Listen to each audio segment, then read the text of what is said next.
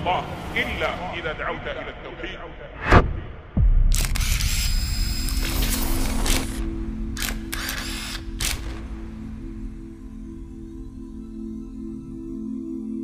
Les anges et les êtres humains ont une relation particulière. Tout au long de sa vie, l'être humain est exposé aux anges à travers plusieurs étapes. Par exemple, avant même sa naissance, lors de sa conception, l'être humain qui se trouve dans le ventre de sa mère est visité par des anges qui inscrivent plusieurs de ses attributs ordonnés par Allah. Ensuite, à partir de sa naissance, deux anges l'accompagnent tout au long de sa vie et ne le quittent que le jour de sa mort. Ces deux anges gardiens ont deux objectifs. Premièrement, inscrire l'ensemble des actes et œuvres de la personne dont ils ont la charge, c'est-à-dire qu'ils inscrivent les bonnes et mauvaises actions de la personne. Ces bonnes et mauvaises actions sont alors consignées et serviront le jour du jugement dernier. La preuve en cela est la parole d'Allah dans la sourate Qaf au verset 16, 17 et 18, dans le sens Nous avons effectivement créé l'homme, et nous savons ce que son âme lui suggère, et nous sommes plus près de lui que sa veine jugulaire. Quand les deux recueillants, assis à droite et à gauche, recueillent, il ne prononce pas une parole sans avoir auprès de lui un observateur prêt à l'inscrire. Deuxièmement, il protège la personne sur l'ordre d'Allah. Il la préserve de tout mal qu'Allah n'a pas décrété dans le destin de chacun. La preuve en cela est la parole d'Allah dans la sourate Al-Infitar au verset 10, 11 et 12, dans le sens alors que veillent sur vous des gardiens, des nobles scribes, qui savent ce que vous faites. Aussi, les anges peuvent tout au long de la vie être envoyés comme épreuve aux êtres humains, comme le prophète nous le rapporte dans le récit rapporté par Abu Huraira au sujet des trois hommes teigneux, lépreux et aveugles, à qui Allah envoya un ange, mais encore en de bien d'autres occasions. Vient ensuite le moment de mourir. L'ange vient alors retirer l'âme de chaque être humain. La preuve en cela est la parole d'Allah dans la sourate La prosternation au verset 11 dans le sens dit L'ange de la mort qui est chargé de vous vous fera mourir. Ensuite, vous serez ramené vers votre Seigneur. Concernant le croyant, lorsque son heure arrive, il est important de préciser que l'agonie du croyant est volontairement adoucie et rassurante.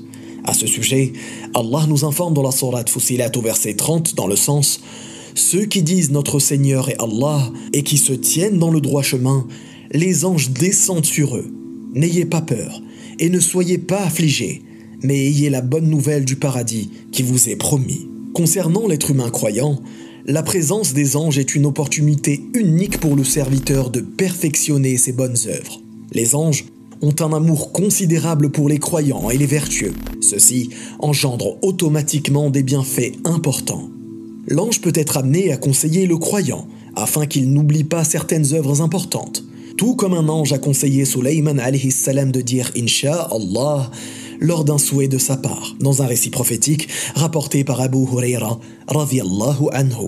Les anges sont pour le croyant une bénédiction, conduisant le croyant à sortir des ténèbres vers la lumière, conformément à la parole d'Allah dans la sourate Al-Ahzab au verset 43 dans le sens c'est lui qui étend ses bénédictions sur vous, ainsi que ses anges, afin qu'il vous fasse sortir des ténèbres à la lumière, et il est miséricordieux envers les croyants.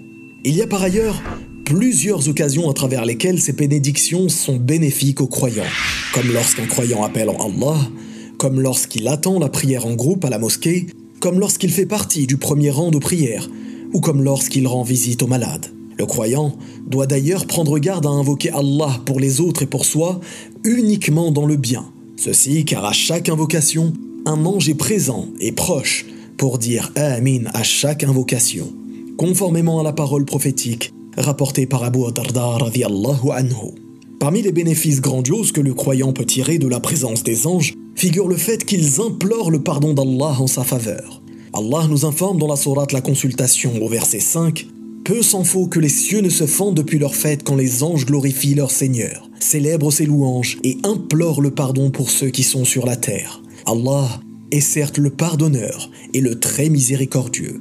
Maintenant, parlons d'un moment que vous allez reconnaître. S'il vous est déjà arrivé d'assister à un cercle d'enseignement dispensé par un homme de science, qu'il s'agisse de lecture du Coran, de Tawhid ou d'autres sciences, vous avez très certainement ressenti une quiétude et un réconfort. Eh bien, sachez que d'après Abu Huraira anhu, Le prophète sallallahu alayhi wa sallam a dit Il n'y a pas une fois où des gens se réunissent dans l'une des maisons d'Allah pour réciter le livre d'Allah et pour l'étudier entre eux, sans que la sérénité ne descende sur eux, que la miséricorde ne les couvre, que les anges ne les entourent de leurs ailes et qu'Allah ne les mentionne devant ceux qui sont auprès de lui. Les anges ont aussi la particularité d'inscrire la présence de tous ceux qui assistent à la prière du vendredi. Ces anges ont la particularité de s'alterner et de se rendre compte les uns auprès des autres au sujet du fait qu'un tel croyant lisait du Coran ou assistait à une prière en groupe. Enfin, parmi les moments de présence des anges figure le moment des funérailles. Ces anges sont justement présents et accompagnent le défunt lors de ce moment difficile. En dehors de ces moments de présence, il est important de savoir que les anges ont aussi diverses fonctions. Par exemple, certains d'entre eux étaient chargés de porter l'ancienne arche de l'Alliance, d'autres assurent la protection de Médine et de Mecca, ou encore deux autres anges qui accompagneront Isa Jésus salam lors de son retour sur terre à la fin des temps. Pour finir, il est important de veiller à avoir le meilleur des comportements envers les anges qui, comme vous l'avez vu, nous accompagnent dans la réussite. Il ne faut pas les insulter ou les dénigrer.